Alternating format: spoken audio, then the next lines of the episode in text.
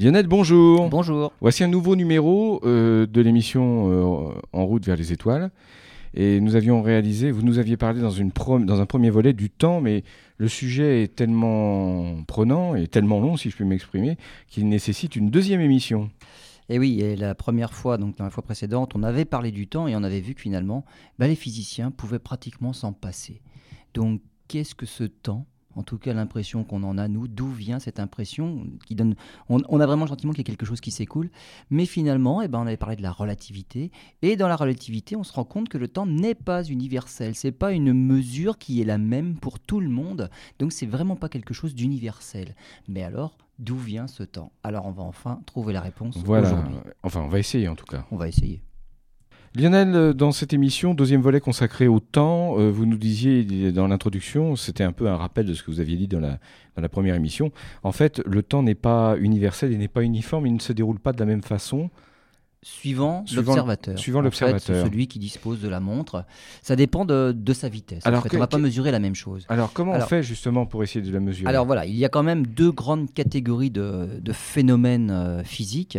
Il y a ce qu'on appelle les systèmes mécaniques euh, par exemple, euh, le pendule oscillant. Si on mm. regarde un pendule osciller, euh, un lustre, comme le faisait Galilée au plafond d'une cathédrale, la trajectoire d'un palais sur une patinoire, ou simplement carrément le mouvement des planètes autour du Soleil. Mm. Ce sont ces mouvements qu'on appelle des systèmes mécaniques.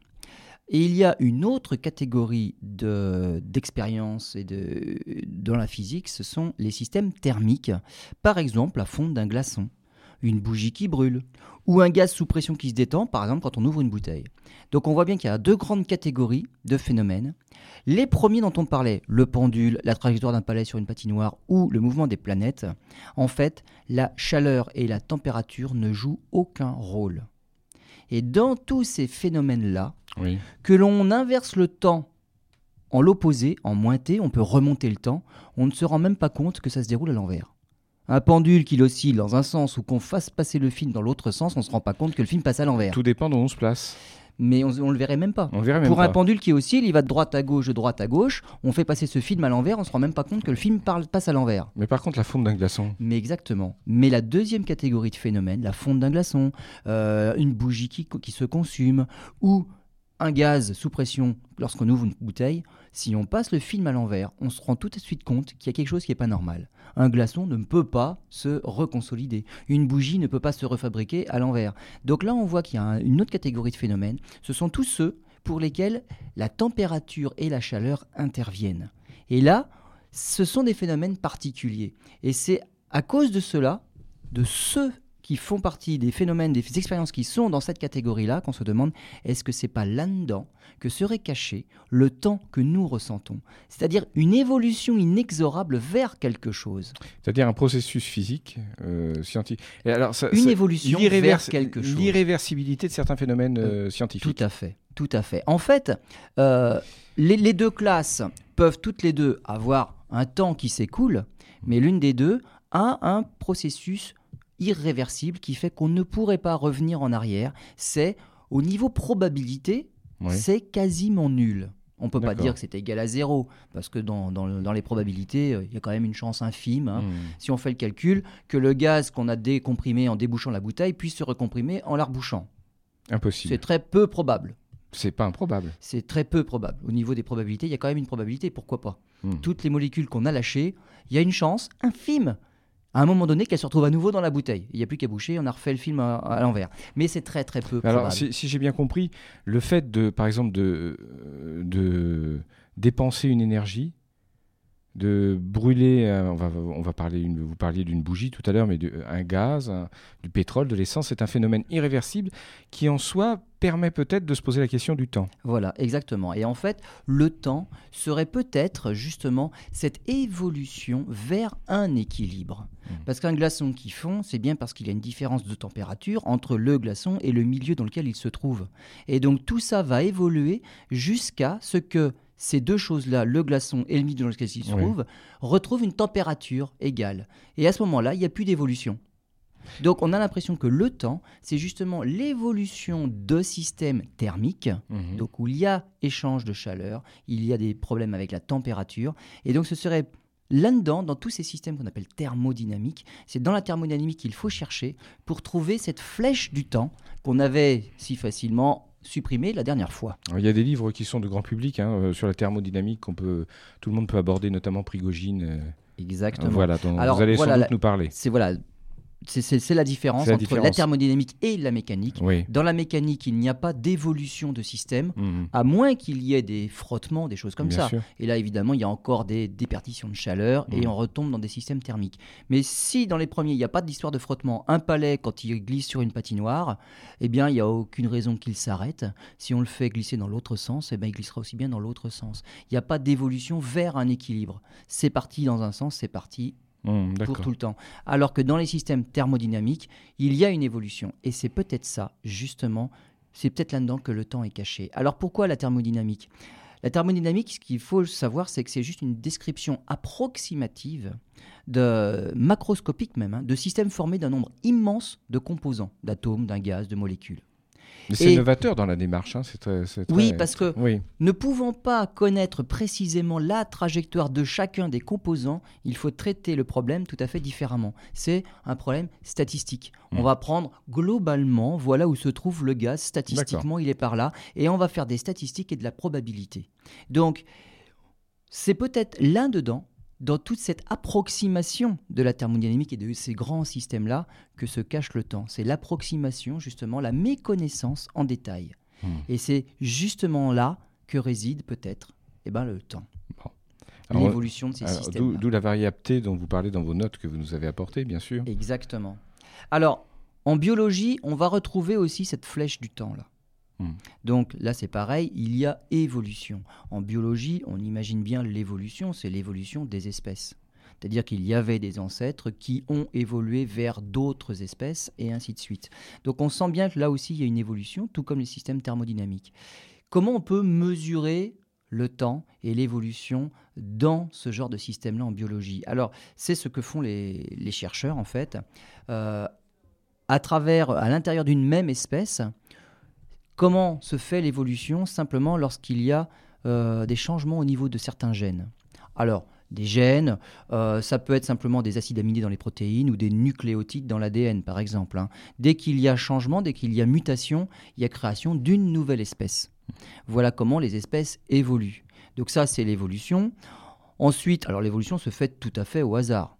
Il n'y a pas de règle stricte. C'est pas euh, à un moment donné, il y a il y a un nucléotide qui va muter en autre chose et on a une nouvelle espèce. Donc c'est tout à fait aléatoire. Il n'y a pas de déterminisme hein, pour, euh, Dire, pour préciser votre pensée. Maintenant, euh, la sélection se fait de manière naturelle. Hmm. C'est-à-dire qu'une mauvaise évolution ne sera pas viable. Hmm. Donc elle est éliminée tout de suite. Une bonne évolution aura d'autant plus de chances de se perpétuer. Donc c'est une évolution qu'on va garder. Donc c'est une espèce qui a évolué et qui évolue toujours vers des espèces meilleures, toujours meilleures.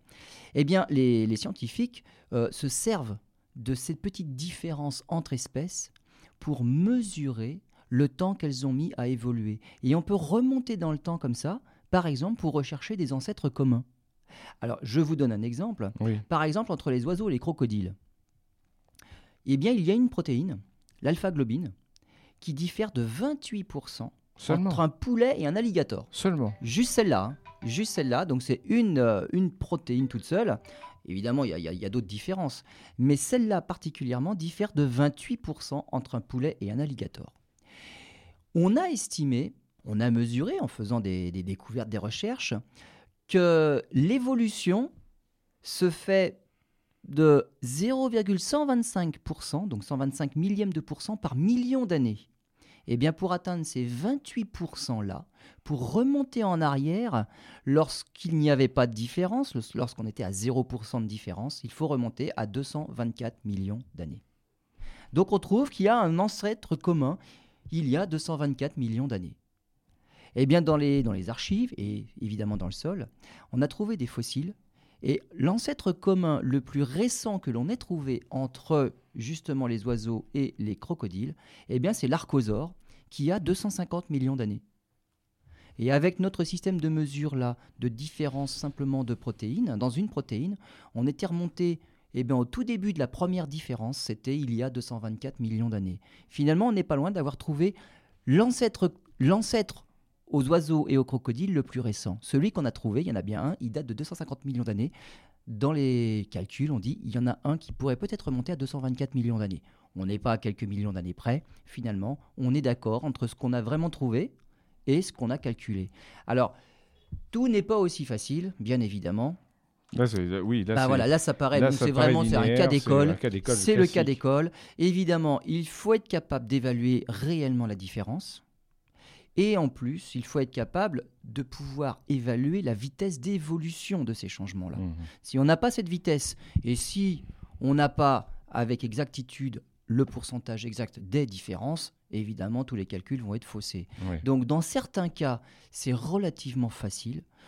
Dans la grande majorité, malheureusement, c'est pas aussi simple que ça. Donc il faut vraiment faire des fouilles, chercher les fossiles qui existaient. Malheureusement pour nous, les fossiles que l'on trouve ne représentent pas la grande majorité des animaux. C'est qu'une bah, voilà, parcellaire. Hein. Pour, pour qu'il y ait fossiles, euh, il n'y a que certains, certaines parties euh, qui peuvent se fossiliser. Et en plus, il n'y a que dans certains milieux que l'on peut créer des fossiles. Donc il y a la très grande majorité des animaux qui vivent sur Terre ne peuvent pas se fossiliser.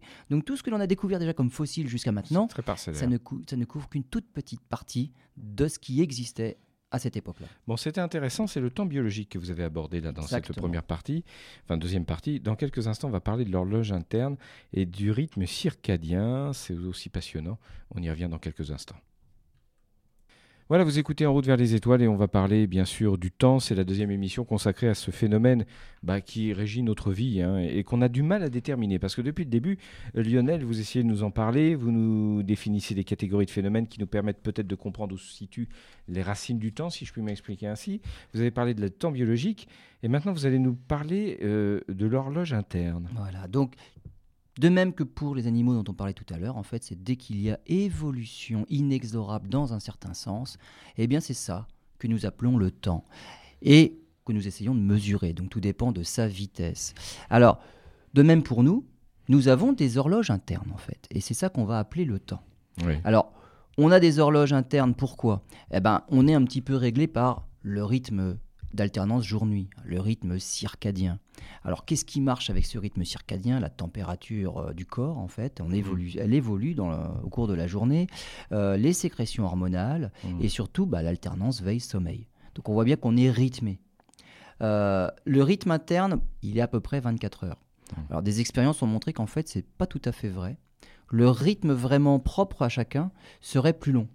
Donc il y a eu des expériences déjà, notamment par Michel Siffre, lorsqu'il s'enterrait volontairement dans des grottes pendant des jours et des jours, euh, sans avoir aucune notion du temps par contre. Hein. Oui, oui. Eh bien, quand les autres, quand ils regardaient son emploi du temps, on se rendait compte que ses journées dérivaient un petit peu plutôt vers 25-26 heures.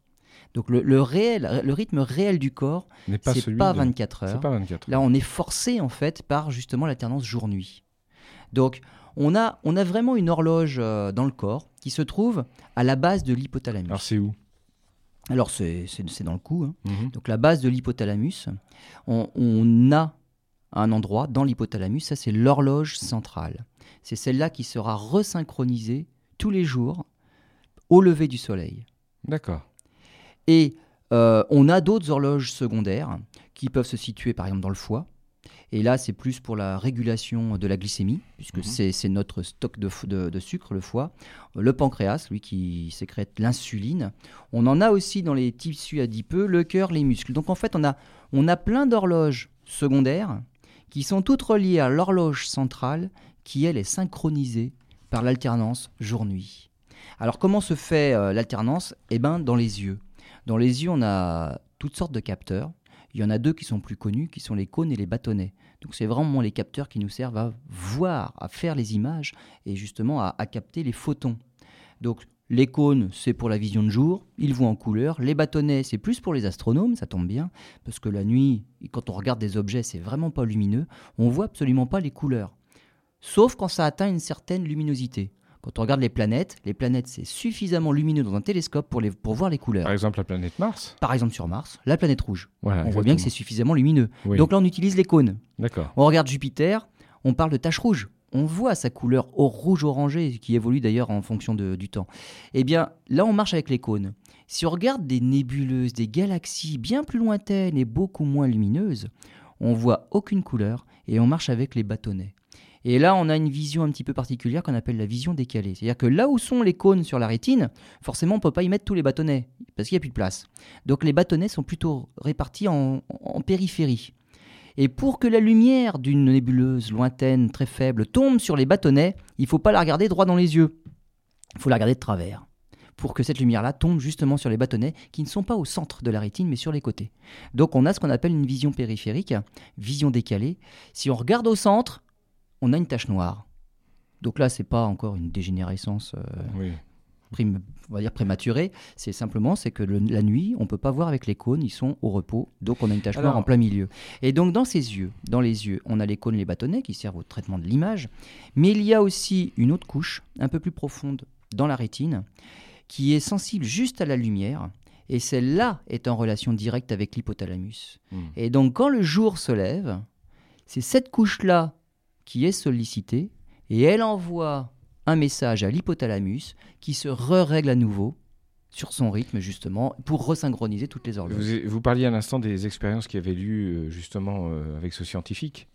Donc si j'ai bien compris, euh, si par exemple on n'est pas soumis à cette alternance du jour et de la nuit, il y a un dérèglement qui se produit. Il n'y a pas de forçage de l'hypothalamus. C'est-à-dire qu'il va se régler lui-même sur son propre rythme. Et il n'y a pas de forçage de l'hypothalamus sur le rythme de 24 heures. Alors, question, notamment pour les populations qui habitent sous des latitudes où il y a une alternance de 6 mois de jour et 6 mois de nuit. Mais voilà, c'est bien plus difficile pour eux. Oui. C'est bien plus difficile. Mais là, il y a forçage, on va dire, euh, euh, pour par la vie de tous les jours. Oui. On, on a un emploi du temps, on est obligé de s'y tenir, mais c'est bien plus difficile c'est-à-dire que s'il y avait le jour. On crée artificiellement une, euh, une horloge. Voilà, voilà. On se force à se réveiller, à se lever. Donc on est un peu dans le pâté pendant un moment, puis après, bah, on est réveillé, mais c'est plus difficile. Lorsqu'il y a le jour pour nous, pour nous aider, on va dire, à resynchroniser, à se réveiller, c'est bien plus facile. Mais alors c'est sur un jour euh, on, est réglé sur un rythme de 24 heures ou de 24 on est réglé, Voilà, exactement. Ça tombe bien, c'est un peu la rotation de la Terre sur elle-même. Donc on est à peu près bien réglé. D'accord, très Donc on vit le jour et puis on dort la nuit. Et finalement le corps est réglé comme ça. Il y en a qui font l'inverse. Il y en a qui font l'inverse, mais là c'est comme le, le, jet, lag, il faut, faut, se resynchroniser après. Hein. Mm, mm, mm. C'est-à-dire que le corps, lui, c'est pas juste... Euh, l'alternance jour-nuit, veille-sommeil qu'il faut resynchroniser, c'est tout. Pour pouvoir s'endormir, il y a sécrétion de mélatonine, il y a baisse de la température corporelle, enfin il y a tout un... C'est vraiment une usine à remettre en, route. Et si on veut se décaler complètement parce qu'on a un travail de nuit et puis il faut bien dormir le jour pour se reposer à un moment donné, il y a tout à décaler. Et c'est beaucoup plus difficile. Il faut le temps de, préparer le corps et qu'il s'y fasse. Mm. Donc là, le corps, on va dire, il est fait de telle façon que lorsque le jour se lève, les yeux envoient le message à l'hypothalamus qui resynchronise tout ça, et ça y est, on est en mode veille. Et donc, tout est parti. On va, on donc on voit qu'on a des hein. horloges internes propres qui fonctionnent à leur propre rythme. Après, tout est parti. Le foie envoie le sucre, mmh. donc le taux de glycémie augmente, les muscles peuvent se mettre en route et ainsi de suite. Donc mmh. on voit, il y a une petite usine qui est quand même réglée sur une certaine base de temps.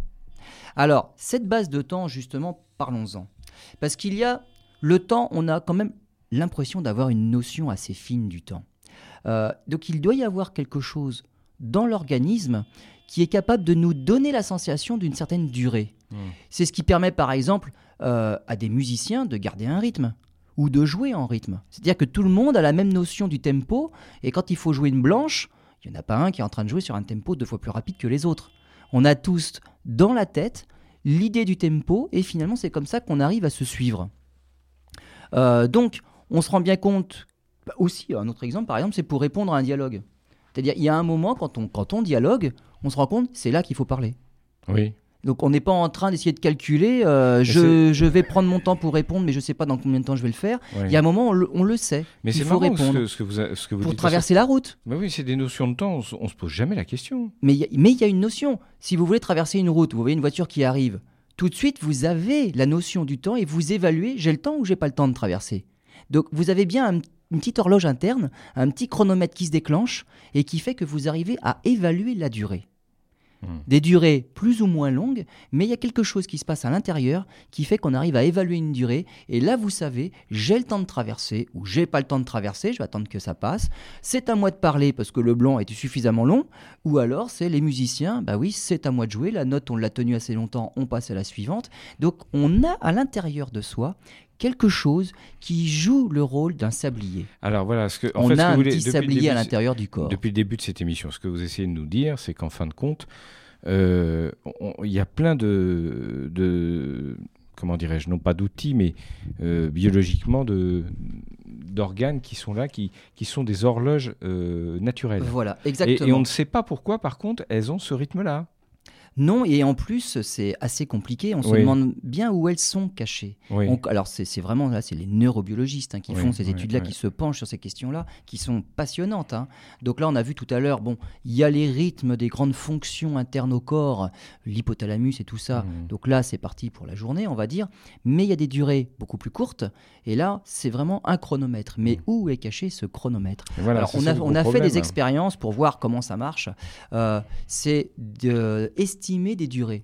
Alors, estimer des durées courtes ou estimer des durées plus longues. Alors, par exemple, des durées de quelques dixièmes de seconde. Les résultats sont excellents. C'est-à-dire que quand, quand on vous donne un, un top départ et on vous demande de déclencher quelque chose 4 ou 5 dixièmes de seconde après, on a des résultats, mais vraiment excellents Précis, vous voulez très dire. précis, Très précis. excellent. Les quelques dixièmes de seconde, on a l'impression vraiment, on a un chronomètre, là, pour les dixièmes de seconde, il n'y a pas de problème. Là où ça se dérègle un tout petit peu, c'est pour des durées plus longues. Mais plus longues, pas la peine d'aller très très très loin. Quelques secondes seulement. On demande d'évaluer C'est-à-dire 4 ou 5 secondes. C'est-à-dire au bout de 4 ou 5 secondes, vous me dites, top, il s'était écoulé 4 ou 5 secondes. Et là déjà, les résultats sont un peu plus fluctuants parce que bah, il y a une histoire de... Il faut laisser au temps le temps de Le- s'écouler. Il y, a une- il y a un effet accumulateur. C'est-à-dire qu'il y a le chronomètre qu'on a déclenché, mais il faut à côté pouvoir accumuler quelque chose pour voir que le temps est en train de défiler. Et je vais l'arrêter à la quatrième seconde puisque c'est ce qu'on m'a demandé de faire. Mais l'effet d'accumulateur, il dégénère avec le temps. Donc l'accumulateur, il est moins facile à percevoir. L'accumulateur, lorsqu'il est très court. Ah, Alors, un exemple concret, euh, on, on l'a vu en fait sur un électroencéphalogramme. On a vu qu'il y avait la présence d'une onde très lente dont l'amplitude augmentait à mesure que le temps s'écoulait. C'est-à-dire que si je vous dis, euh, après mon top départ, vous me dites au bout de 10 secondes, top, il y a 10 secondes, et bien si on enregistre votre électroencéphalogramme, on va voir, il y a quelque chose qui monte pendant les 10 secondes, et vous attendez que ça y est, c'est là. Donc il y a quelque chose qui s'amplifie, qui s'amplifie. Donc il y a un accumulateur, il y a un effet d'accumulateur. Et c'est comme si vous décomptiez dans votre tête, ça y est, 9, 10, stop. Voilà. Alors, voilà. Alors, ce que je veux Il y a quelque que chose mais de dire, physique qui On- augmente au cours du temps. Ce qui explique qu'en quelques dixièmes de seconde, ça marche. euh, Ça, ça voilà, marche parce que l'accumulateur, il se me- dérègle on- pas. Il se dérègle C'est pas. très court. On mesure. Voilà. Voilà, dites Mais par exemple, plus on accumule, pour- quand je vous dirais pousser un cri, paf, ça y est, vous le faites. Il y a Voilà. pas de- euh, Ouais, dans, ouais. Les, dans les dixièmes de seconde. voilà. Par contre, si on vous dit réfléchissez à cette question et, Et, vous avez de temps pour le faire, voilà. par exemple, vous avez 10 minutes. on perd la notion du temps au fil du temps. C'est-à-dire l'accumulateur se dégrade avec la longueur qu'on veut mesurer. Ah, C'est par exemple quand on passe un examen, on n'a pas la même notion de temps que quelqu'un d'autre. Alors après, Ça, oui, autre chose, hein. il y a Bon, toutes ces histoires de souvenirs qui font que Mm, bon, on a l'impression de. Par contre, quelque chose dont on s'est rendu compte, c'est la, la maladie de Parkinson. Donc la maladie de Parkinson, on commence à avoir une idée de ce qui se passe réellement dans le cerveau. Il y a une histoire avec la dopamine, des choses comme ça. Et bien, on s'est rendu compte que cette onde-là est beaucoup moins ample que pour des gens qui ne seraient pas atteints de la maladie de Parkinson. C'est-à-dire que pour les mêmes tests où il faut déterminer des durées de quelques dixièmes de seconde, ils n'ont pas de problème. Par contre, ceux qui sont atteints de la maladie de Parkinson ont énormément de mal à monter dans la durée. Et ils évaluent, mais vraiment pas bien du tout, des durées de plusieurs secondes. Parce Mhm. que leur onde, elle va stagner à une certaine hauteur et elle ne peut plus accumuler pour monter dans la durée. Donc, on se rend compte que ceux qui sont atteints de la maladie de Parkinson, les effets se font sentir aussi dans la région du cerveau qui servent à mesurer les durées à l'intérieur du cerveau. D'accord. Bon, bah écoutez. Donc, on est là actuellement, évidemment, dans- c'est les recherches pures, hein, et on s'est même rendu compte que lorsqu'on traite par médicament ou autrement, hein, par, euh, par stimulation profonde dans le cerveau, les patients atteints de la maladie de Parkinson, lorsqu'on arrive à les traiter, on améliore leurs résultats sur la mémorisation du temps. Et Mhm. donc, leurs résultats dans ces expériences-là s'améliorent aussi. Donc, on voit que tout est lié, et donc, les parties atteintes dans le cerveau, c'est justement dans une région qui sert à mesurer le temps. Très bien, on fait une pause, on se retrouve tout de suite. Alors nous continuons sur euh, le temps. On va, alors maintenant, on va étudier, euh, Lionel, une notion, la valeur du temps. Et vous nous dites, le temps n'a que l'importance qu'on veut bien lui accorder. Eh ben oui. En fait, dans, notre vie quotidienne, Ouais. tout dépend du temps. Mhm. On a des horaires à respecter, on a des rendez-vous et tout est réglé par rapport à une certaine heure. Oui, oui. Donc voilà ce que j'entends dans le temps n'a que la valeur, l'importance qu'on veut bien lui accorder. Euh, D'autant tout que. n'est pas comme ça partout dans le monde. Et les ethnologues, justement, ont trouvé et ont montré que certaines peuplades, le temps n'a aucune importance. Et toute leur histoire, parce que nous, le temps, on s'en sert pour repérer des événements dans notre passé, la chronologie des événements, justement. Euh, pour certaines peuplades, c'est pas comme ça qu'on fait. Donc Oui. le temps n'a pas d'importance. Oui, oui, mais il y a d'ailleurs certaines peuplades, notamment du Pacifique, sont absolument effarées euh, par la façon dont nous découpons notre journée notre vie, quoi. Parce que pour eux, c'est une perte de temps.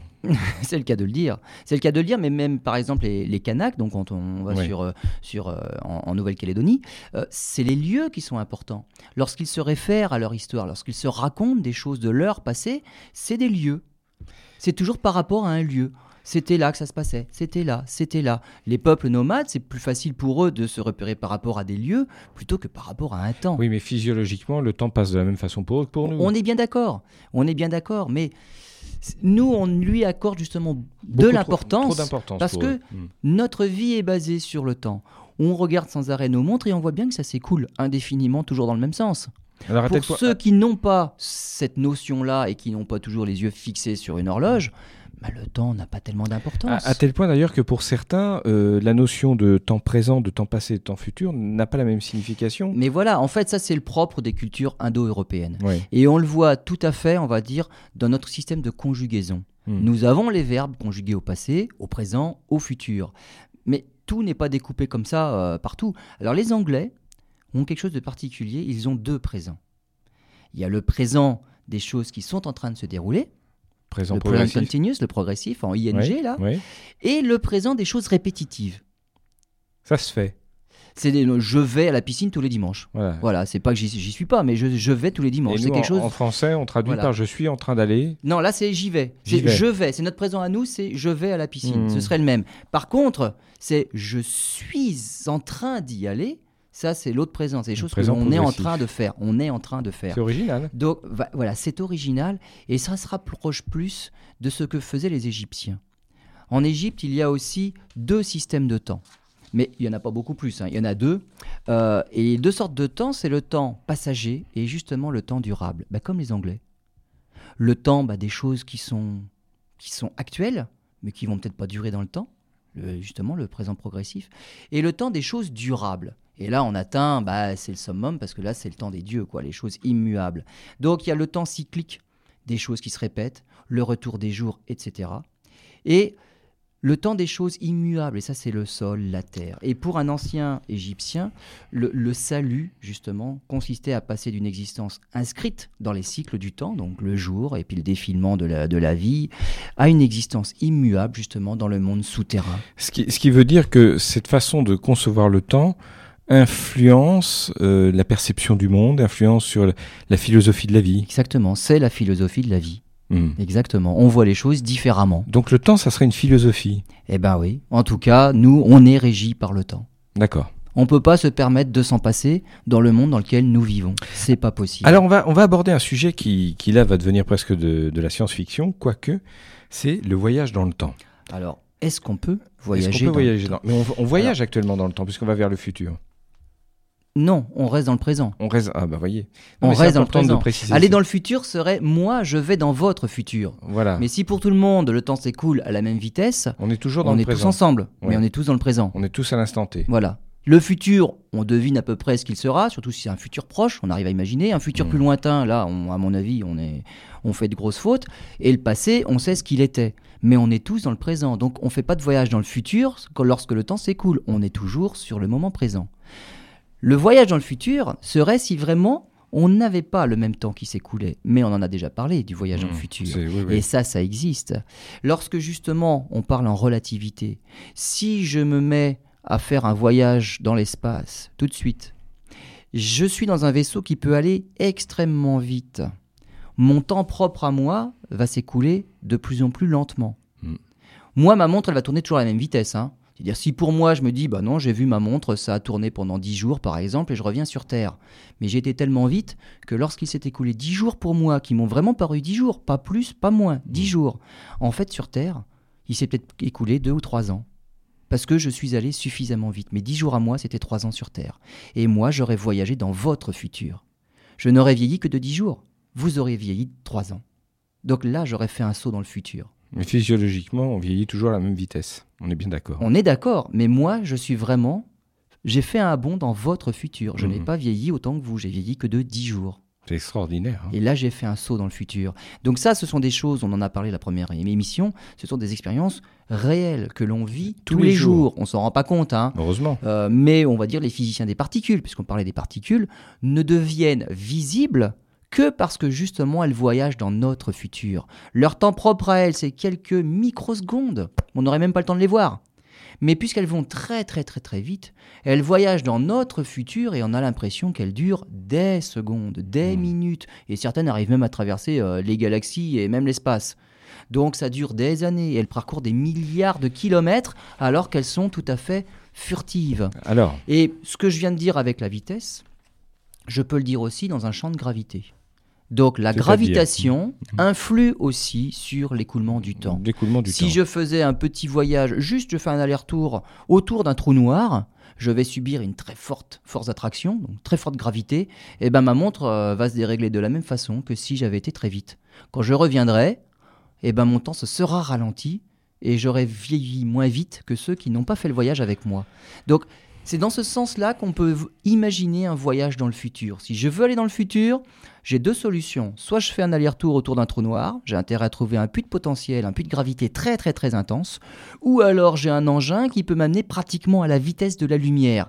Et le peu de voyage que je ferai à cette vitesse-là va me faire sauter dans le futur de la Terre. Voyage dans le futur, c'est possible. Technologiquement, non. hein.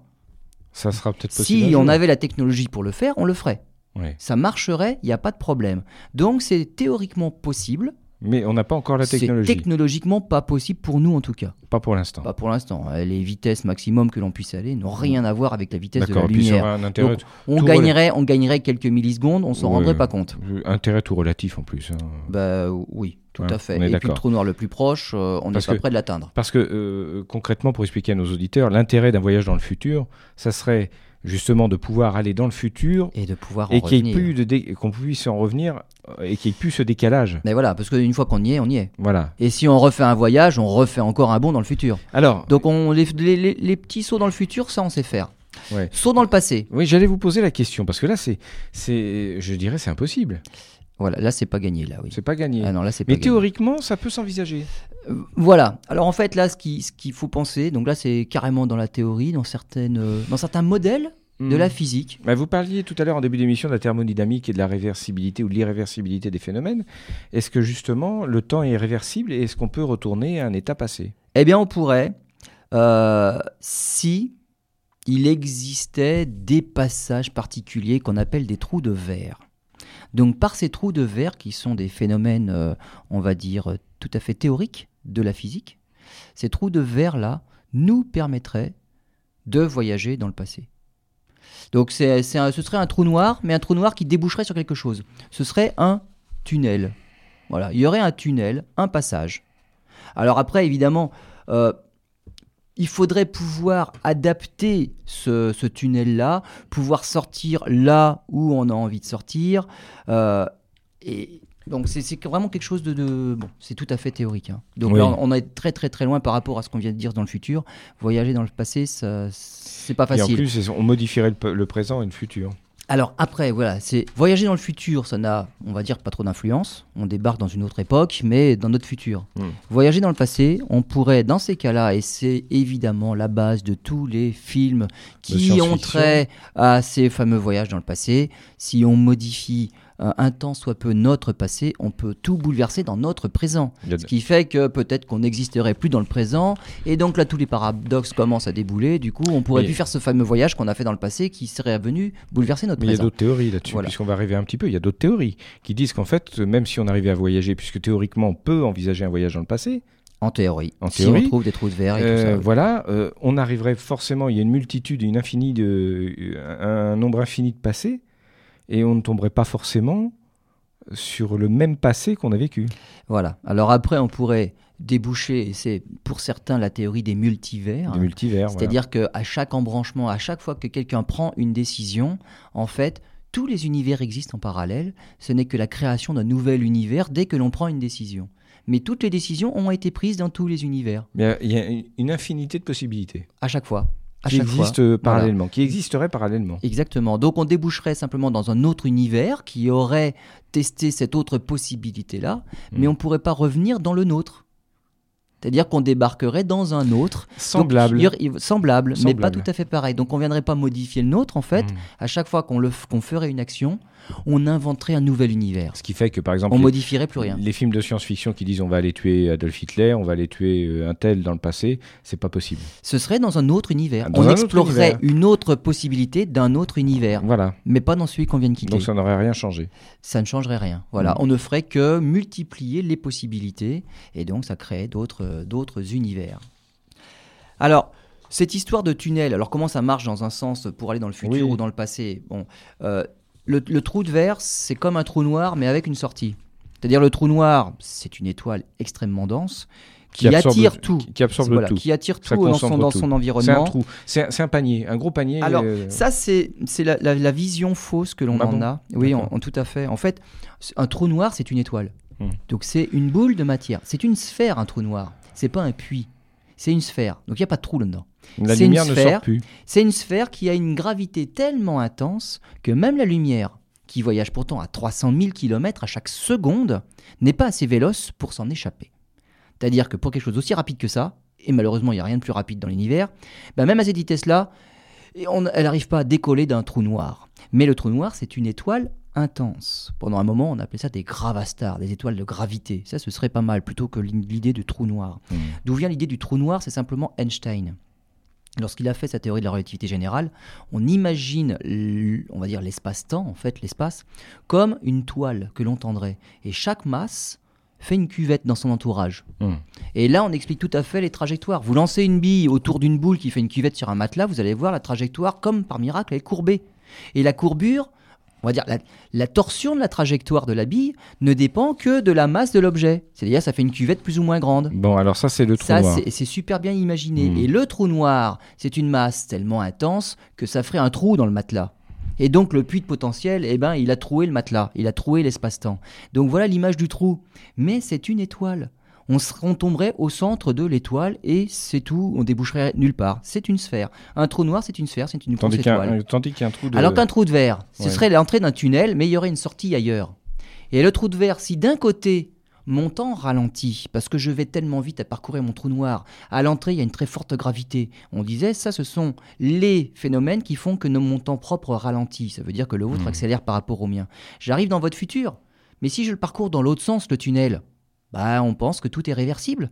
Si je le fais dans l'autre sens, j'arriverai dans le passé.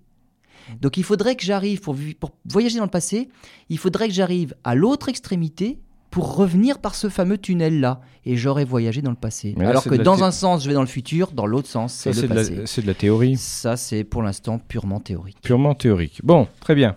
Alors, on, va continuer. Euh, on va parler maintenant de la, de la fin du temps d'ici quelques instants. Lionel, c'est la dernière partie de notre émission, c'est la fin, dirais-je. C'est la fin. On a la fin du temps. La fin du temps. Alors justement, vous allez nous en parler parce que la fin du temps, euh, bah, ça va arriver un jour.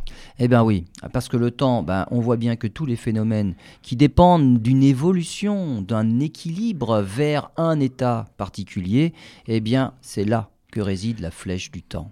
Alors tout a commencé quand? Alors on rappelle quand même, attendez, pour nos auditeurs qui prendraient l'émission en route, on est bien d'accord qu'il y a un phénomène de temps parce que c'est, vous nous avez parlé au cours de l'émission qu'il y avait un, phénomène, euh, comment dirais-je, euh, scientifique. Euh, non, c'est pas ça thermodynamique. Thermodynamique. Il y a une évolution, en fait. Voilà. il y a l'évolution d'un système thermodynamique ou thermique, parce que c'est à base de chaleur. Mhm. Si la chaleur est présente dans le système, il y a évolution vers un état d'équilibre. Et c'est ce qui se passe depuis le Big Bang. Et tant que cet état d'équilibre n'est pas atteint, le temps s'écoule. D'accord. Et donc tout a commencé il y a 13,7 milliards d'années au Big Bang on peut dire que le temps a commencé là. Avant, c'est pas la peine de parler de quoi que ce soit, ni de matière, ni de temps d'ailleurs. Donc les spéculations, on peut passer. Une seconde plus tard, donc après le Big Bang, hein, on, dit, on est à l'instant zéro, Big Bang. Mhm. Une seconde, il n'y a plus d'antimatière. C'est-à-dire que tout ce qui avait été créé matière, antimatière, en une seconde, disparu. ça s'est annihilé. Et heureusement pour nous qu'il y avait un tout petit peu plus de matière que d'antimatière, c'est de ça dont nous sommes faits. Donc au bout d'une seconde, tout s'est annihilé. Il n'y a plus d'antimatière dans, l'univers. On aurait pu être fait d'antimatière. On aurait pu être fait d'antimatière. À ce moment-là, l'antimatière, c'est cela qu'on aurait appelé matière, et on parlerait d'antimatière pour l'autre. D'accord. Donc de toute façon, on serait toujours resté dans la matière. Dans la matière. voilà. Trois minutes plus tard, donc c'est rapide, les premiers noyaux atomiques. Ça veut dire que la soupe qui était très très très très chaude au départ, parce que là, effectivement, le Big Bang, on va dire, c'est un condensé de matière, et qui dit condensation de matière dit état très très très chaud. Si on part d'un état très chaud, il va tendre à s'équilibrer en se refroidissant. Donc c'est pour ça que là, à ce moment-là, au Big Bang, on a déclenché le chronomètre. Et on va vers un refroidissement progressif jusqu'à la fin des temps. Donc au bout de 3 minutes, les premiers noyaux atomiques apparaissent. Alors pourquoi? Les noyaux atomiques, ce sont les protons et les neutrons qui, se, mettent ensemble pour faire des noyaux. Parce qu'avant, la température est tellement élevée que même eux n'arrivent pas à, à se mettre ensemble. Température baisse un peu, les protons et les neutrons s'assemblent. Il faut attendre 380 000 ans pour que les électrons cessent d'être un peu trop excités pour pouvoir on va dire, se mettre en orbite autour des atomes, autour des noyaux des atomes. Et là, on a les premiers atomes qui arrivent.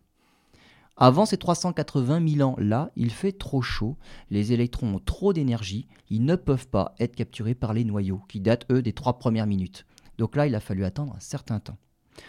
Au bout de 380 000 ans, ça y est, les premiers atomes apparaissent. Les électrons sont capturés par les noyaux.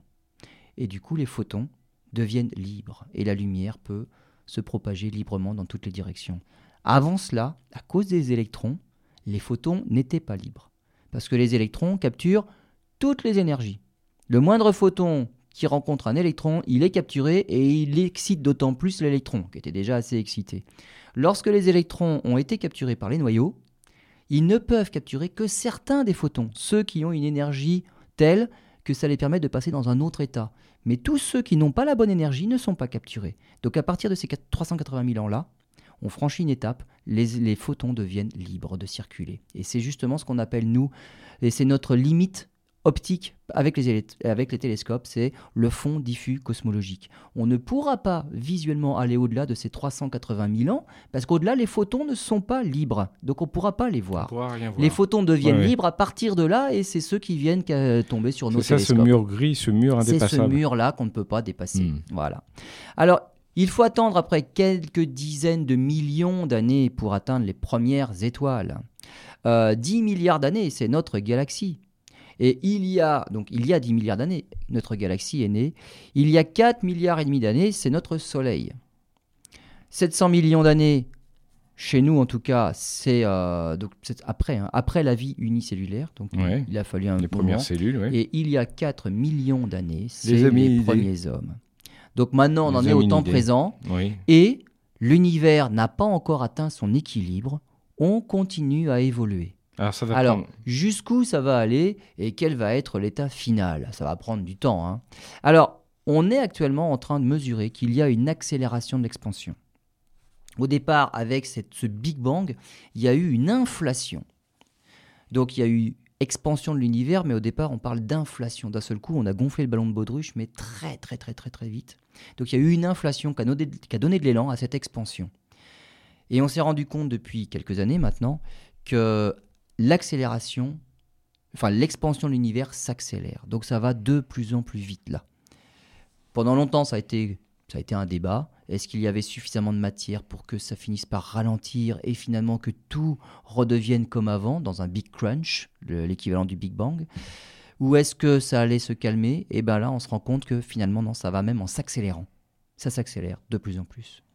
Et donc, ce qui va vivre le plus longtemps dans notre euh, univers, en tout cas dans notre galaxie, déjà, c'est les plus petites étoiles. Alors pourquoi les, petites, les plus petites étoiles vivent le plus Oui, longtemps? pourquoi? Bah, Parce qu'elles brûlent beaucoup moins d'énergie.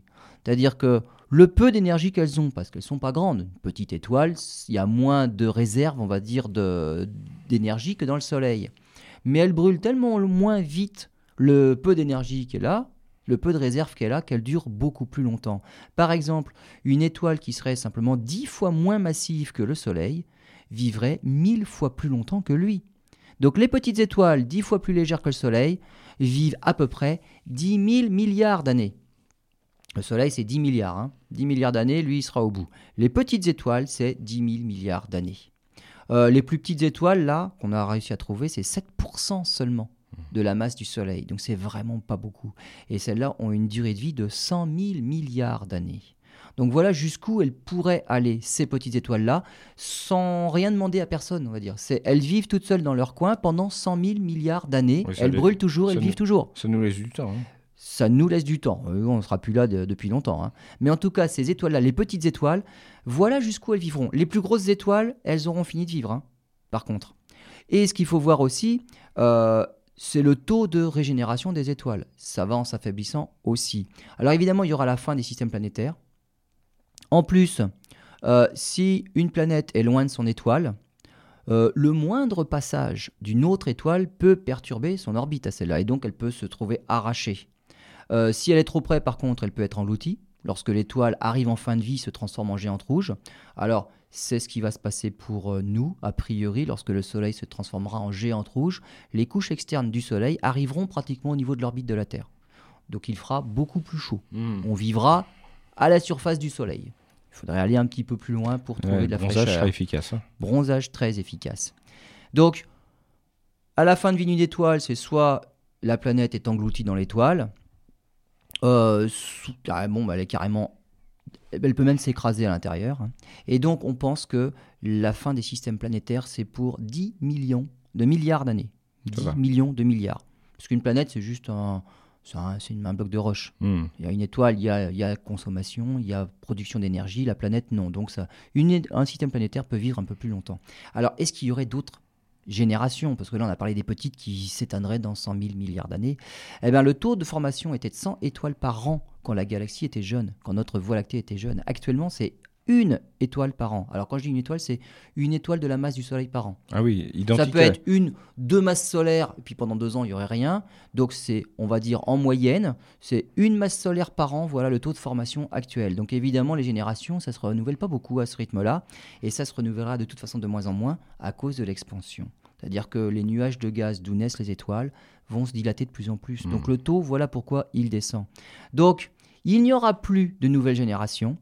Il ne restera peut-être pour faire naître des étoiles que des fusions entre étoiles. Alors des fusions entre naines brunes par exemple, des étoiles doubles, des naines brunes doubles, il peut y avoir des fusions. Alors des étoiles par exemple de 5 centièmes de masse solaire qui mettront 1000 millions de milliards d'années à se rapprocher pour fusionner et faire une nouvelle étoile. Ou alors par collision. Alors, il y a beaucoup de naines brunes dans une galaxie, hein, mais en fait, les, collisions sont quand même extrêmement rares. On a beau avoir euh, 200 milliards d'étoiles dans la galaxie, euh, c'est quand même très très très espacé, donc la probabilité qu'elles se rencontrent, c'est très faible. Donc, avec ça, on va dire, on pourrait aller jusqu'à... Alors là, on va, je vais arrêter de parler en millions de milliards, parce qu'on ne sait plus où on en est. hein. Euh, 10 puissance 22 ans, donc c'est un 1 avec 22 zéros. C'est loin. Alors les galaxies, parce que là on est en train de parler de la fin de vie des étoiles, les galaxies, il en reste un petit peu, de moins en moins brillantes, puisque les étoiles s'éteignent au fur et à mesure. Les plus proches peuvent fusionner entre elles. Et les effets de marée éjectent les étoiles dans l'espace. Et les galaxies, finalement, à- au bout de ces étoiles, ces, ces éjections et des effets de marée, les galaxies vont s'évaporer justement 10 puissance 22 ans aussi. Même les protons finiront par disparaître. Et selon certaines théories, on pense qu'il faut 10 puissance 49 ans pour qu'un proton disparaisse. Il s'annihile tout seul. Donc il resterait plus que les trous noirs. Et d'après une théorie de Stephen Hawking en 1974, eh ben lui il a montré aussi qu'un trou noir perdait de l'énergie. Pas beaucoup. C'est pas violent, mais il en perd. Et du fait qu'il perde de l'énergie, il finira aussi par s'évaporer. Et on pense que pour qu'un trou noir de la masse du Soleil disparaisse et s'évapore, il lui faut 10 puissance 65 ans. Et pour un trou noir massif, donc les plus gros qu'il y a au centre des galaxies, il faudrait 10 puissance 100 ans. Ouais, donc un même 1 avec pas 100 mesurable. zéros derrière.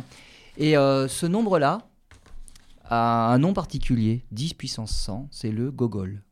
Ne me regardez pas comme Voilà. ça. Ben non.